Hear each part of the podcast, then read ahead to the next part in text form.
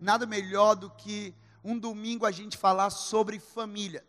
Então hoje nós estamos encerrando a nossa série sobre famílias. Nós não vamos pregar simplesmente para as mães, nós vamos pregar para mãe, para pai, para filho, para marido, para esposa, para irmão. Então essa mensagem é para todos nós, porque nós fazemos parte de uma família. E ao longo dessa série que nós encerramos hoje, nós começamos no domingo passado, continuamos na quarta e estamos finalizando hoje.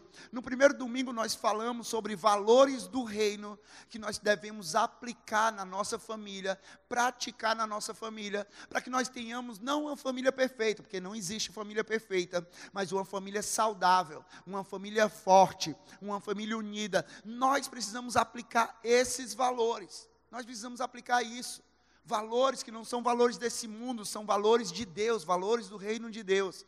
E valores esses que não, não se tratam de um peso que nós devemos carregar, mas é uma proteção a qual nós vamos nos apegar. É uma proteção para a nossa família. Os valores de Deus para a minha vida e para a sua vida, para a minha família e para a tua família, é para guardar, proteger e guiar as nossas famílias. E aí na quarta-feira nós também falamos sobre a importância da gente romper com o nosso passado. Romper com os padrões do passado, por quê? Porque todos nós entendemos e concordamos que na nossa família nós aprendemos coisas boas e coisas ruins, sim ou não? A gente acaba aprendendo. Através do exemplo, a gente aprende aquilo que a gente deve fazer e a gente também aprende o que a gente não deve fazer, o que a gente não deve reproduzir. Então, tem padrões do nosso passado, padrões dos nossos pais, padrões dos nossos avós, padrões das gerações antes dele, tem padrões que são positivos, que são coisas válidas para a minha vida e para a sua vida, para a minha família e para a sua família. Mas também existem padrões que nós precisamos quebrar para que seja estabelecido um novo padrão, mas não mais um padrão do mundo, o padrão de de Deus sobre as nossas famílias, nós precisamos romper com o padrão do passado. E não é simplesmente romper com o padrão do passado, mas nós também vamos crer, nós acreditamos que Deus ele tem poder de renovar a história da nossa família. Deus ele tem poder de renovar a história do nosso casamento. Deus ele tem poder de renovar a história entre relacionamento entre pais e filhos. Deus ele tem poder de fazer isso. E aí hoje nós queremos concluir essa série mas é importante que nós tenhamos firmado um entendimento, que nós tenhamos convicção de um entendimento, que se nós falamos de família, nós falamos de eternidade. Se falamos de família, falamos de eternidade. Família não é algo simplesmente passageiro. Não, não, não. Eu vou ser família aqui, eu vou estar na família por um mês e depois eu não sou mais. Não, não. Vou viver essa família aqui por seis meses e depois eu não sou mais. Não. O projeto de Deus para a família é sobre a eternidade. Olha o que, é que diz lá em Mateus 19, versículos 5 ao 6. Mateus 19, 5 ao 6 diz assim: E disse: Por essa razão o homem deixará pai e mãe e se unirá à sua mulher, e os dois se tornarão uma só carne. Assim eles já não são dois, mas sim uma só carne. Portanto, o que Deus uniu, ninguém separe. Aqui é um texto que é muito usado para a questão de relacionamento marido e mulher. Sim, é isso mesmo. Mas nós podemos também trazer isso para a nossa família de forma geral. Por quê? Porque se um homem se une com a mulher um casal se forma aqui, de lá surge uma família, através de um casal surge uma família, surge um lar, e essa palavra aqui diz: aquilo que Deus uniu, ninguém separa. Ou seja, a família que Deus uniu, que o homem não separe. A família que Deus uniu, que ninguém separe. Porque o projeto de Deus para a família nunca foi, nunca será um projeto com prazo de validade. Nunca foi. Nunca foi.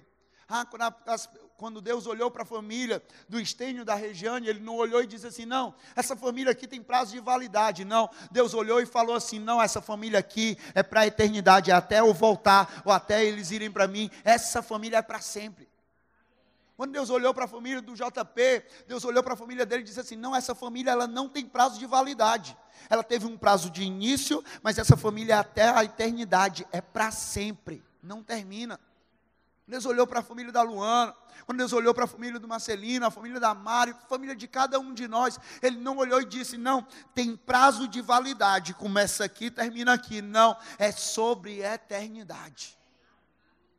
Apesar de, por vezes, em momentos de dificuldade, de tensão, de adversidades, nós somos tentados a desistir e abandonar o barco. Porque a verdade é essa, gente, nós somos seres humanos. Nós somos carne, tem momento que a nossa carne grita. A gente passa por algo na família, o filho passa por algo, os pais passam por algo, o marido passa por algo, a esposa passa por algo, e nós somos tentados a querer abandonar o barco. Nós somos tentados a ter a deixar o barco, porque por causa das adversidades, por causa da pressão, por causa das dificuldades, nós somos tentados. Mas o que nós precisamos entender hoje é que neste barco chamado família, nessa aliança chamada família, existe um terceiro que está envolvido e ele é Jesus Cristo. O nome dele é Jesus Cristo e ele é especialista em acalmar o mar revolto. Ele é especialista em trazer paz aonde há caos. Ele é especialista em trazer trazer esperança aonde há desesperança. Ele é especialista, ele tem total interesse em manter a união dessa família. Ele tem interesse nessa família, porque família é projeto de Deus. Olha o que, é que diz lá em Eclesiastes 4:12. Eclesiastes 4:12 diz assim: Um homem sozinho pode ser vencido, mas dois conseguem defender-se. Um cordão de três dobras não se rompe com facilidade. É interessante que ele fala assim: um homem sozinho pode ser vencido, dois podem defender-se. Mas ele vai um cordão de três dobras. Mas ele não está falando de duas pessoas. Como é que pode ser um cordão de três dobras? É exatamente isso. A terceira dobra na minha vida e na tua vida, na minha família e na tua família, tem nome, o nome é Jesus Cristo. Talvez o que eu e você nós estejamos precisando para a nossa família é parar de viver uma família de duas dobras e começar a viver uma família de três dobras, onde Jesus está presente, onde Jesus está envolvido, onde Jesus não abre mão da nossa vida e nós não abrimos mão de Jesus Cristo na nossa família. É isso que nós precisamos viver. Jesus é a terceira dobra em uma família, a dobra que fortalece a aliança entre marido e mulher. Jesus é a dobra que conduz o perdão entre pais e filhos. Jesus é a dobra que estabelece o relacionamento entre os familiares. Jesus é a dobra que nos dá a vida abundante. Jesus é essa terceira dobra que nós tanto necessitamos. Nós já vimos no decorrer dessa série o quanto Deus leva a sério o assunto família. O quanto Deus se importa quando o assunto é família. Mas hoje nós vamos entender que para Deus, família deve se manter firme até o fim família deve se manter firme até o fim. Eu digo para você, não desista daquilo que Deus não desistiu. Não desista daquilo que Deus não desistiu. Porque várias vezes a gente se encontra com, com situações onde filhos querem desistir dos pais. Não, não, porque não tem jeito. O meu pai é assim, a minha mãe é assim, é desse jeito, o casamento é desse jeito. Não desista daquilo que Deus não desistiu. Ah, tem pais querendo desistir dos filhos, porque o meu filho está lidando com o vício, porque o meu filho está aprisionado com isso, porque eu estou lutando com isso há anos. Não desista daquilo que Deus não desistiu. Deus não abre mão do teu filho, Deus não abre mão do teu pai, Deus não abre mão da tua mãe, Deus não abre mão da tua família. Não abra mão. Não desista. Creia que Deus é poderoso para restaurar, que Deus é poderoso para transformar, que Deus é poderoso para alcançar. A questão então é: o que é que nós devemos fazer para que, apesar das situações, nós possamos permanecer saudáveis, unidos e fortes como família? Primeira coisa, anota aí. Nós precisamos encontrar a prioridade da nossa família. Nós precisamos. Porque é fato, toda família tem uma prioridade. A minha família tem uma prioridade. A sua família tem uma prioridade. A família de cada um aqui tem uma prioridade. Cada família tem a sua rotina e os seus hábitos. E as rotinas e hábitos nossos denunciam aquilo que é nossa prioridade. A nossa rotina de vida e o nosso hábito de vida denuncia aquilo que é prioridade para mim e para você. A pergunta é: Quais são os hábitos e a rotina da tua família? O que é que é prioridade para a sua família? O que é que é prioridade para você? Tem famílias que a primeira coisa que se faz ao acordar é tomar o café juntos. Quem aqui é desse time? Tomar café junto? É bom demais, isso aqui é bom, isso aqui é importante para uma família. Se você pode, se você consegue, tá ali a família reunida na hora do café, isso é bom, isso é importante, é valioso, a gente vai falar mais sobre isso. Mas também tem famílias que pela correria, a primeira coisa que se faz é correr para tomar um banho, pegar qualquer coisa para comer, porque precisa logo pegar a rota para o trabalho, a rota para deixar os filhos na escola, tem que sair logo, porque senão vai atrasar. Mas também tem famílias que não se tem regras. Cada um vive por si só e Deus por todos. Existem várias formas, vários, várias rotinas, vários hábitos. Às vezes o nosso instinto materno e paterno talvez nos coloque na posição de que a nossa primeira entrega do dia, a nossa prioridade do dia deve ser cuidar dos, das coisas dos nossos filhos. Não, não, Rafael, eu tenho que cuidar do meu filho.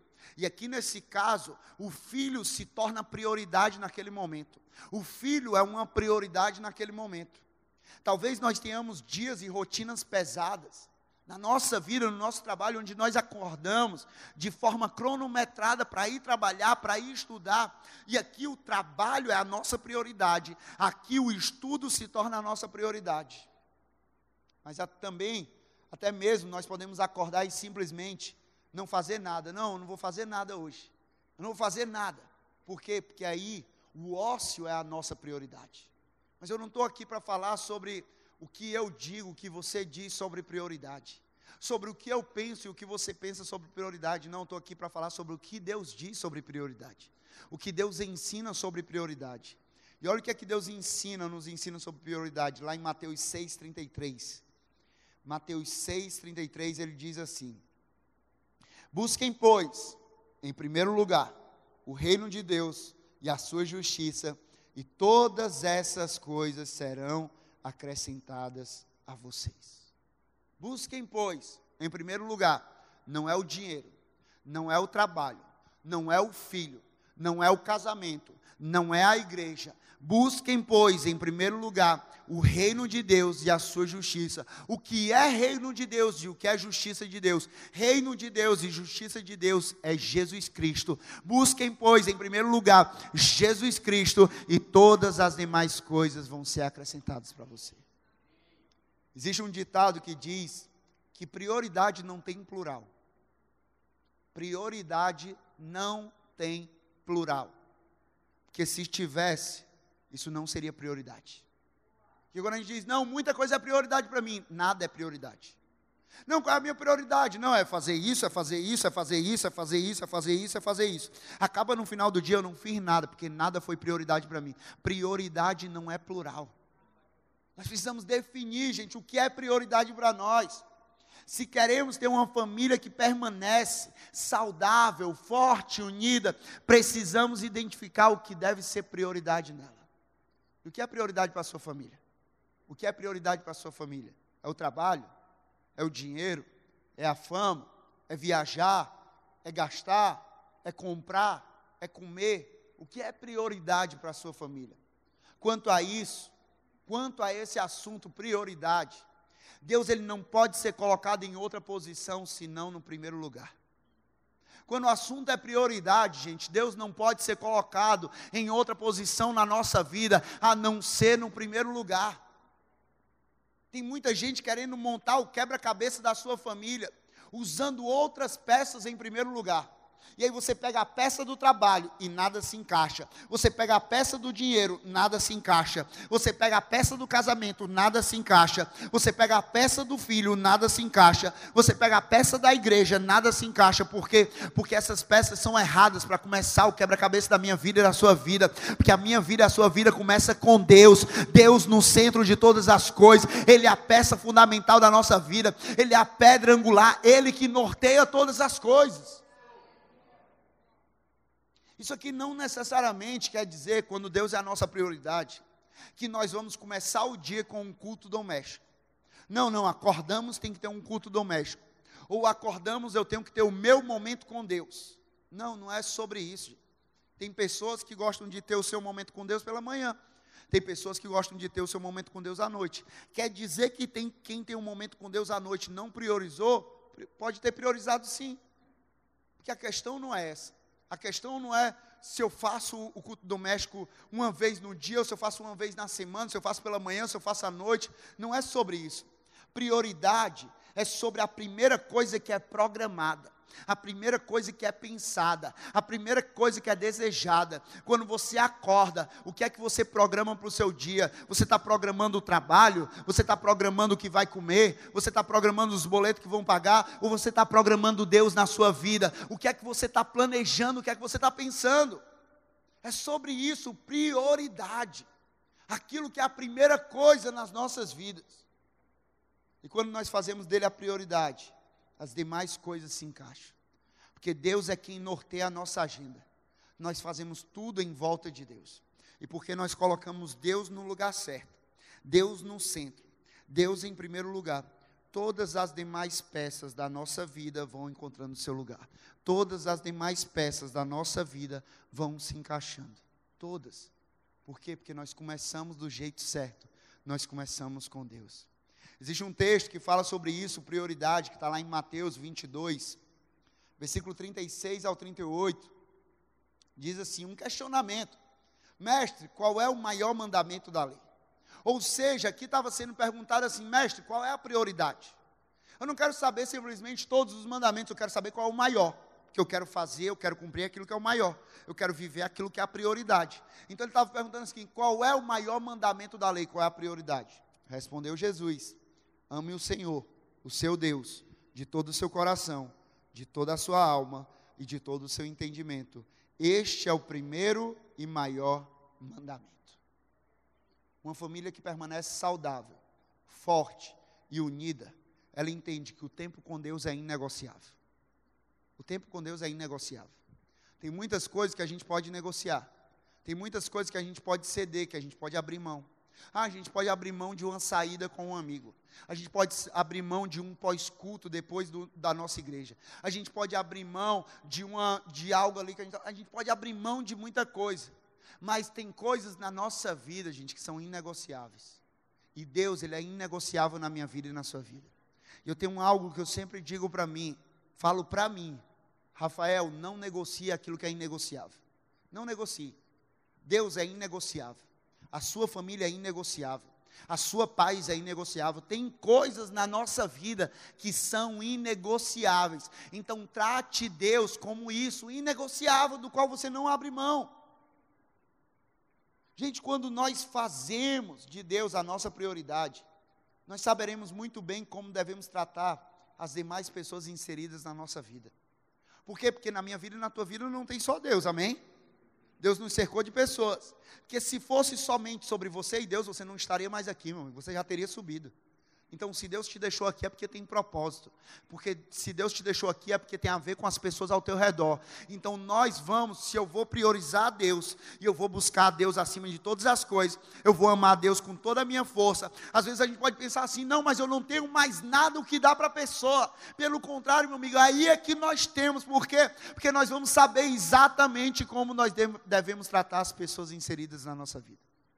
A começar pela nossa família a começar pela nossa família. Nós vamos saber como devemos tratar. Por quê?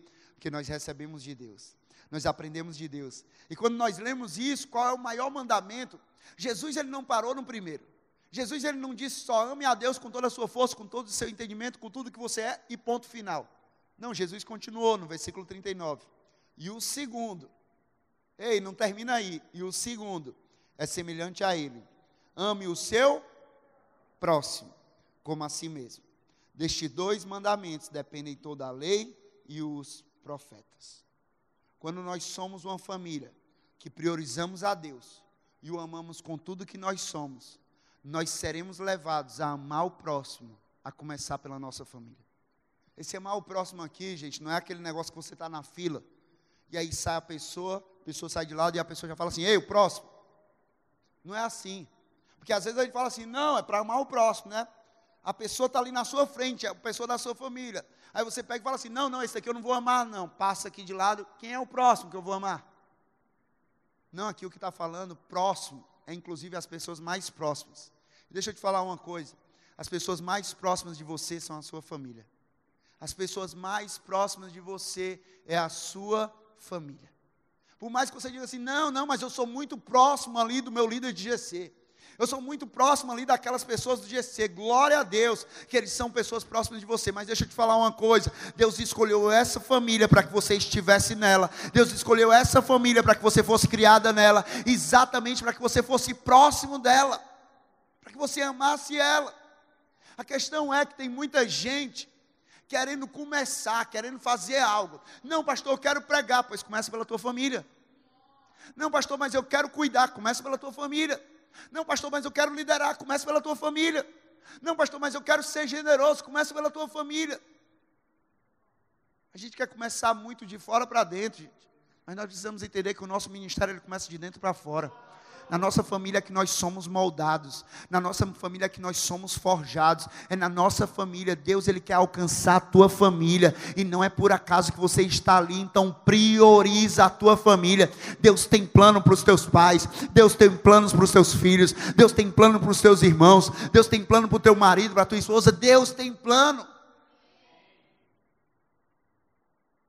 Agora o apóstolo Paulo, ele também diz em 1 Coríntios 14, 40, Olha o que é que ele diz. Mas tudo deve ser feito com decência e ordem. Com decência e ordem, tudo. Aqui o contexto era outro. Mas nós podemos trazer isso para a nossa família e dizer que a nossa família, quando o assunto é prioridade, deve ser feito com decência e ordem. Deve ser feito. Como é que é isso, Rafael? Na vida familiar, o que vem depois de Deus? De modo que permaneça uma ordem saudável na nossa família. Depois de Deus, o que é que vem de modo que permaneça uma ordem saudável? Primeira coisa que vem depois, gente, é marido e esposa. Marido e esposa. Por quê? Por que, que a gente fala isso? Porque tem pessoas que dizem assim: não, não é meu filho, meu filho é prioridade. Ok, você pode fazer do seu filho a prioridade. Mas não é isso que a Bíblia diz. A Bíblia diz o quê? A primeira orientação é o quê? Maridos, amem a sua esposa como Cristo amou a igreja. E diz também para as esposas se sujeitarem, honrarem o marido como a Cristo. Então aqui está falando sobre marido e esposa. Sabe por que também se fala isso? Sabe por que se trata de prioridade? Começar. Gente, quando a gente fala que prioridade é marido e esposa primeiro, não é que a gente vai desvalorizar o filho, não. Mas é entender a ordem e a decência para que funcione de uma forma saudável. Mas sabe por quê? Meus pais, eles estavam aqui pela manhã, no culto de manhã. E aí eu peguei e falei: a prioridade dos meus pais não somos nós os filhos. A minha outra irmã também estava aqui assistindo o culto. Eu peguei e falei: não somos nós os filhos. A primeira prioridade dos meus pais, depois de Deus, são eles. Marido e esposa. Sabe por quê? Porque durante muitos anos nós estivemos naquele lar. Mas hoje nós já não estamos mais. Por quê? Porque cada um formou a sua família. Cada um tem se tornado esposo, esposa, marido, mulher. Cada um tem tido seu filho. E aí a casa se torna os filhos saíram de casa e estão formando as suas famílias. E aí, quando vai para casa, quem foi que ficou dentro da casa? O marido e a esposa. Então, como é que vai ser esse relacionamento depois de anos, se lá no início eles não priorizaram? Eles não vão saber como se tratar. Eles não vão saber como cuidar. Por quê? Porque durante muitos anos eles inverteram a ordem, eles inverteram a, a, a, a decência, eles inverteram as coisas como deveriam tratar. Mas sim, eu vou vai ter a ordem, eu vou priorizar o meu casamento, eu vou priorizar a minha esposa, o meu marido, vou priorizar. Mas também nós precisamos entender que nós, filhos, e quem aqui é filho? Dez pessoas são filhos. Os outros são o quê, gente? Pelo amor de Deus. Gente, todos nós somos filhos. Quer esteja aqui na terra ou não mais, se estiver partido para a glória, você permanece sendo filho. Você permanece tendo lá, você é filho. E nós, filhos, devemos sempre entender que a nossa prioridade é honrar nossos pais e mães. Nessa ordem da essência é marido, esposa e, e priorizar os filhos. E nós, filhos, temos que honrar pai e mãe. E deixa eu falar uma coisa: honrar pai e mãe não é só até a maioridade. Não, não, vou honrar pai e mãe até os 21. Quando eu chegar em 21 é o grito da liberdade. Uh! Estou livre. Que às vezes tem, tem gente que pensa isso. Não, gente, honrar pai e mãe é até, até o final da, da nossa vida. Por quê? Porque para sempre, até partir para a glória, nós vamos ser filhos. Filhos daquele pai, filhos daquela mãe. Então nós devemos honrar. Eu digo isso hoje, eu sou casado há 12 anos. Quase 12 anos, vou fazer 12 anos nesse ano. Está vindo aí a nossa filha. Mas ainda hoje, eu prezo por honrar meu pai e minha mãe. Eu continuo honrando meu pai e minha mãe. Eu continuo honrando através do meu cuidado. Eu continuo honrando com o meu amor. Eu continuo honrando com o meu serviço. Eu continuo honrando com a minha generosidade. Eu continuo honrando os meus pais. Eu gosto de falar isso. Meu pai, ele tem uma, um dizer que ele fala assim: vai fazer uma coisa. Às vezes a gente fala assim, mas, mas por que fazer isso? Aí ele fala assim: não, eu esperei 71 anos para fazer isso. Ele fala a idade dele.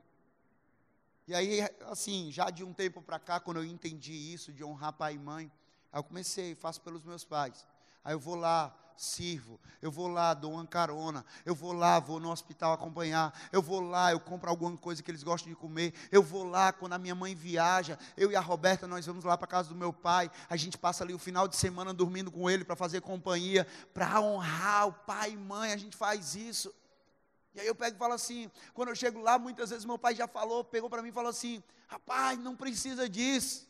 Aí eu pego e falo assim, eu esperei 37 anos por isso. Minha idade, eu sei que não parece. Faço agora em outubro. Mas eu pego e falo, por quê? Porque eu faço isso com prazer, honrar pai e mãe. Isso deve ser uma prioridade nossa. Deve ser uma busca nossa. Mas outra coisa que nós precisamos exercitar é a nossa prioridade, sim, priorizar a Deus, priorizar a nossa família, cada coisa no seu lugar, cada pessoa no seu lugar, mas nós também precisamos exercitar a comunicação em nossa família. Porque comunicação é a chave. Sem comunicação, uma família perece. Sem comunicação, uma família acaba. Sem comunicação, uma família é destruída. Sem comunicação, a comunicação é a chave para fortalecer qualquer tipo de relacionamento entre pais e filhos, entre marido e esposa, entre irmãos. A comunicação é a chave. Eu acho interessante que comunicação sempre foi um tema importante para Deus. Deus sempre valorizou isso, porque essa era a chave para a intimidade no relacionamento. Olha o que, é que diz lá em Jeremias 33, 3. Jeremias 33, 3. Diz assim: Clame a mim, e eu o quê? Responderei, e direi a vocês coisas grandiosas e insondáveis que você não conhece. Olha aqui a comunicação de Deus. Deus está dizendo assim: Ei, Luana, você vai clamar a mim, e eu vou te responder. E depois eu vou te anunciar e você vai ouvir. Isso é comunicação de mão dupla. Ela vai falar, Deus vai ouvir, mas depois Deus vai falar também e ela vai ouvir. Deus estava falando sobre a importância da comunicação e ele fala várias vezes na Bíblia. Como Deus valoriza a comunicação. Deus sempre demonstrou o seu interesse em se relacionar conosco. Deus sempre demonstrou o seu interesse em se comunicar conosco em, em, em dialogar conosco, sempre, em ser ouvido, em ouvir, Deus sempre demonstrou esse interesse. Por mais que o nosso estado natural, o pecado, nos impedisse de nos relacionar com Deus, nos impedisse de nos achegar a Deus, nos impedisse de falar com Deus, de se relacionar, de dialogar com Deus. Jesus veio para restabelecer essa comunicação. Jesus veio para restaurar essa comunicação. Quem sabe não é exatamente isso que você está precisando fazer: restabelecer a comunicação na tua família, restaurar a comunicação na tua família. Aquilo que um dia foi perdido, Deus está te trazendo hoje aqui para dizer: restaura essa comunicação, restabelece essa comunicação entre pais e filhos, entre marido e esposa, entre irmão. Nós precisamos disso. Nós precisamos saber, gente, entender que em uma família onde o silêncio reina, as deformações aparecerão. Em uma família onde o silêncio reina, não, não, a família vive em silêncio. É cada um no seu lugar, é cada um no seu quarto, é cada um no seu computador, é cada um no seu celular, é cada um no seu lugar. E não tem comunicação, não tem diálogo. Em uma família onde, onde o silêncio reina, as deformações aparecerão nessa família os problemas aparecerão nessa família, as doenças aparecerão nessa família. Eu acho, eu amo essa, essa palavra que está lá em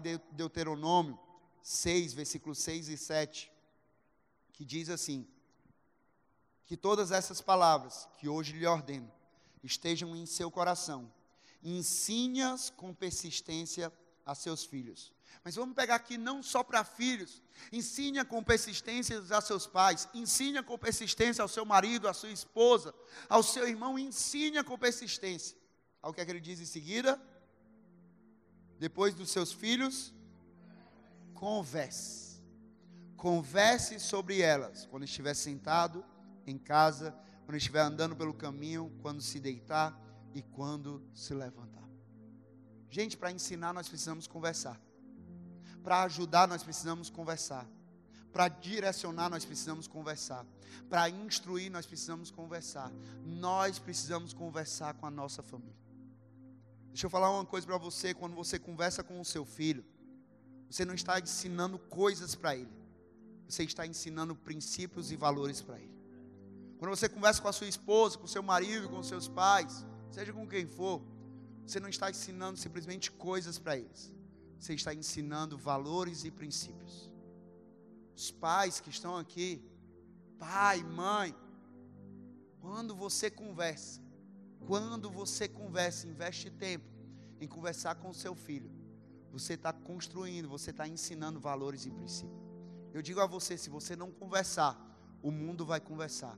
Se você não ensinar, o mundo vai ensinar. Você tem a oportunidade de ensinar, conversar e ensinar valores e princípios de Deus. Mas se você não conversar, o mundo vai conversar e ele vai ensinar valores e princípios desse mundo. Filho, honra teu pai e tua mãe, ouvindo e conversando com eles. Honra. Honra, dedica tempo. Dedica tempo para ouvir, dedica tempo para alinhar o coração, dedica tempo a eles.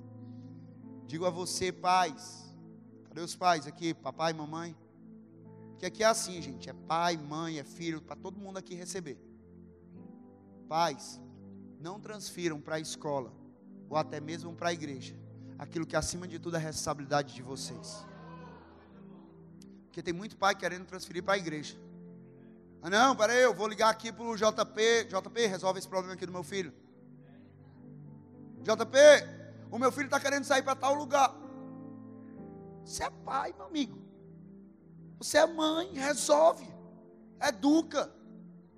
Como igreja, nós estamos aqui para trabalhar em conjunto. Como é que é trabalhar em conjunto? Nós vamos ajudar da melhor forma, mas tem coisa, meu amigo, que é você. Nós vamos contribuir.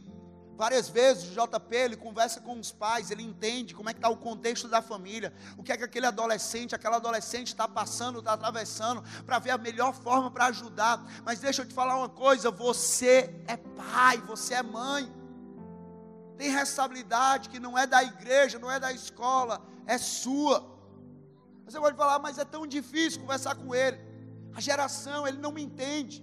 Às vezes os filhos dizem: a geração do meu pai não me entende. Os pais dizem: a geração do meu filho não me entende. Que é muito diferente. Ei, gente, as diferenças existem para trazer equilíbrio e abençoar, e não para destruir o convívio. Não é porque é diferente que é para destruir o convívio, não. É para abençoar, é para equilibrar. Imagina aí, eu sou um perfil, tranquilão. A Roberta é outro perfil, acelerada, 220. E a Zara, orem por mim. Orem. Pode vir tudo dela. Venha pelo menos assim. A mansidão, a tranquilidade do pai. Porque imagina aí, duas Robertas. 220 em casa, pinotando lá de um lado para o outro. A mãe e a filha. Gente, diferenças não são motivos para destruir um convívio. Você quer uma dica? Uma boa comunicação com a minha família. Começa com uma boa comunicação com Deus. Quando eu me relaciono bem com Deus, eu vou me relacionar bem com a minha família. Quando eu me comunico bem com Deus, eu vou me comunicar bem com a minha família. Ah, mas eu não sei como ouvir aquilo ali, pastor. Eu não sei como conversar aquilo ali com a minha família, com meu pai, com a minha mãe, com meu filho, com a minha esposa, com meu marido, meu amigo. Sabe como é que você vai saber como agir? Quando você se relacionar com Deus. Quando você conversar com Deus, você vai aprender de Deus como você deve tratar a sua família. Mas outra coisa importante que nós precisamos aplicar, viver, é seja presente na sua família. Seja presente. Seja presente. A maioria das famílias, se não todas, possuem uma foto com todos os membros da família junto. Quem aqui tem isso? Lá em casa a gente tem. O meu irmão, ele mora em Salvador, mora lá com os dois filhos, com a esposa. E sempre que a gente se junta, todo mundo, a gente tira uma foto atualizada. Todos os membros da família. E algumas festas, algumas comemorações, alguns momentos nossos, a gente também tira fotos, mas a gente percebe que está faltando uma pessoa.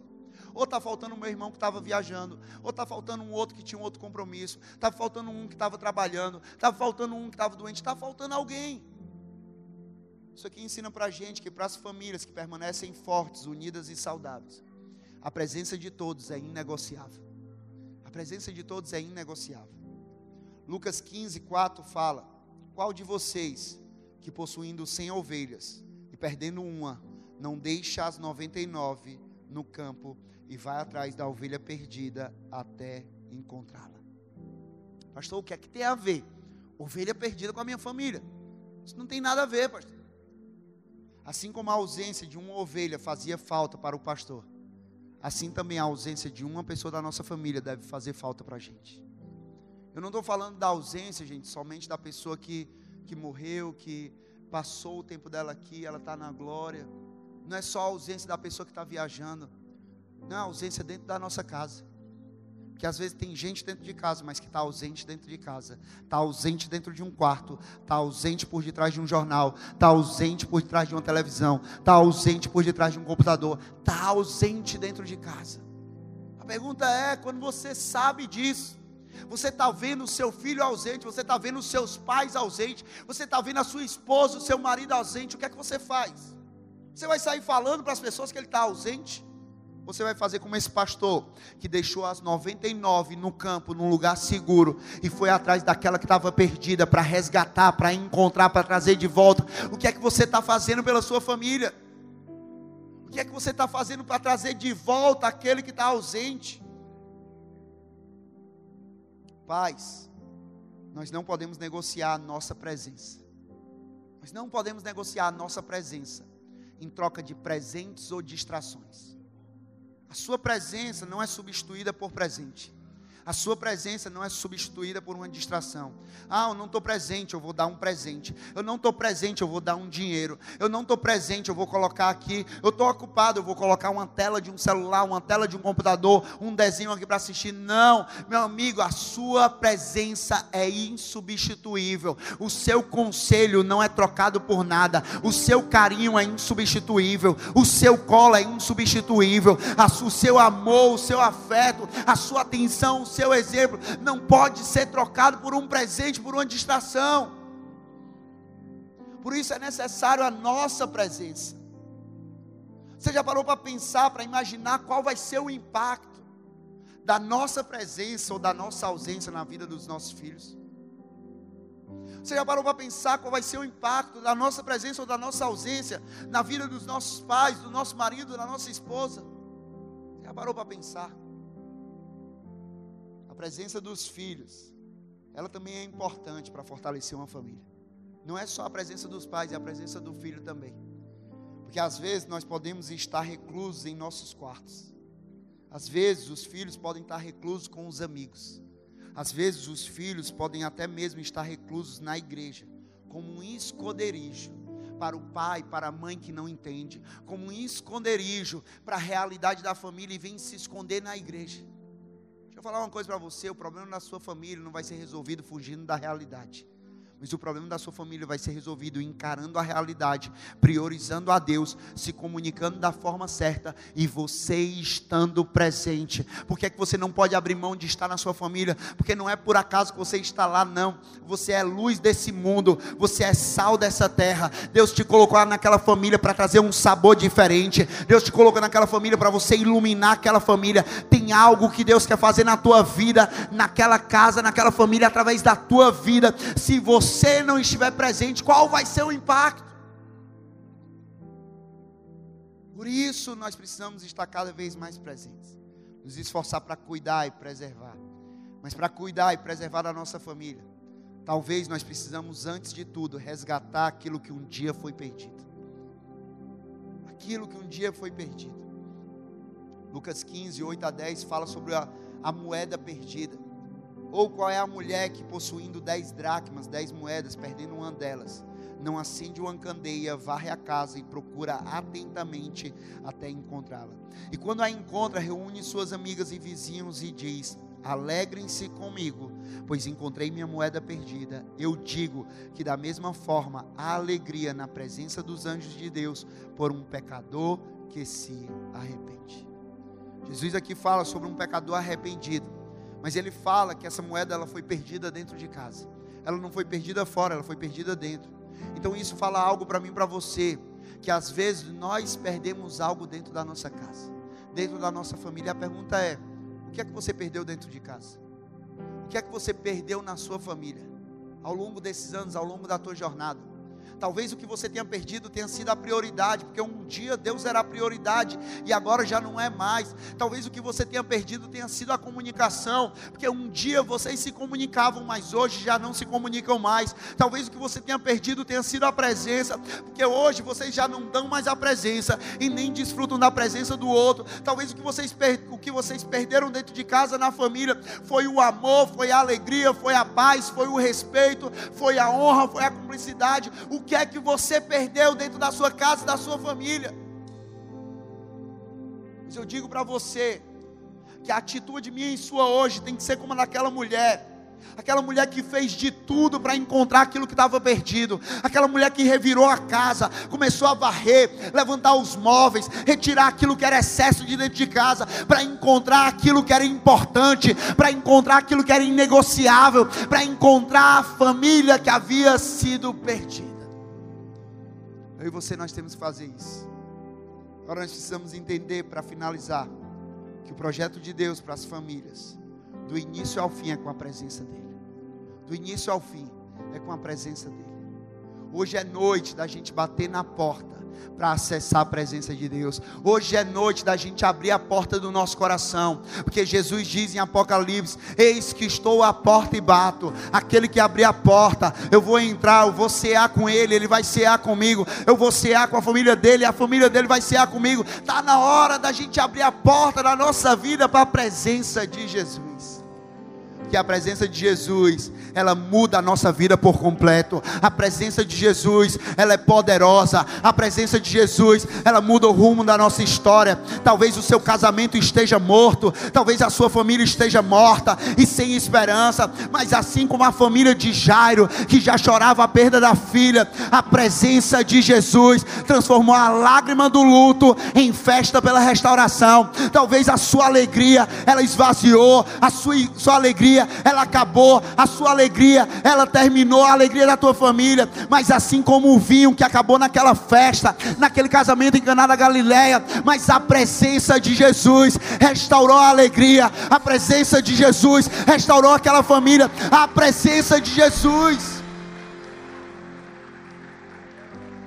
Eu digo a você, eu não sei aquilo que esvaziou na tua família, eu não sei aquilo que perdeu na tua família, mas eu sei que a graça de Jesus, ela te basta. A graça de Jesus, ela é suficiente, porque nós cremos que ele é forte o suficiente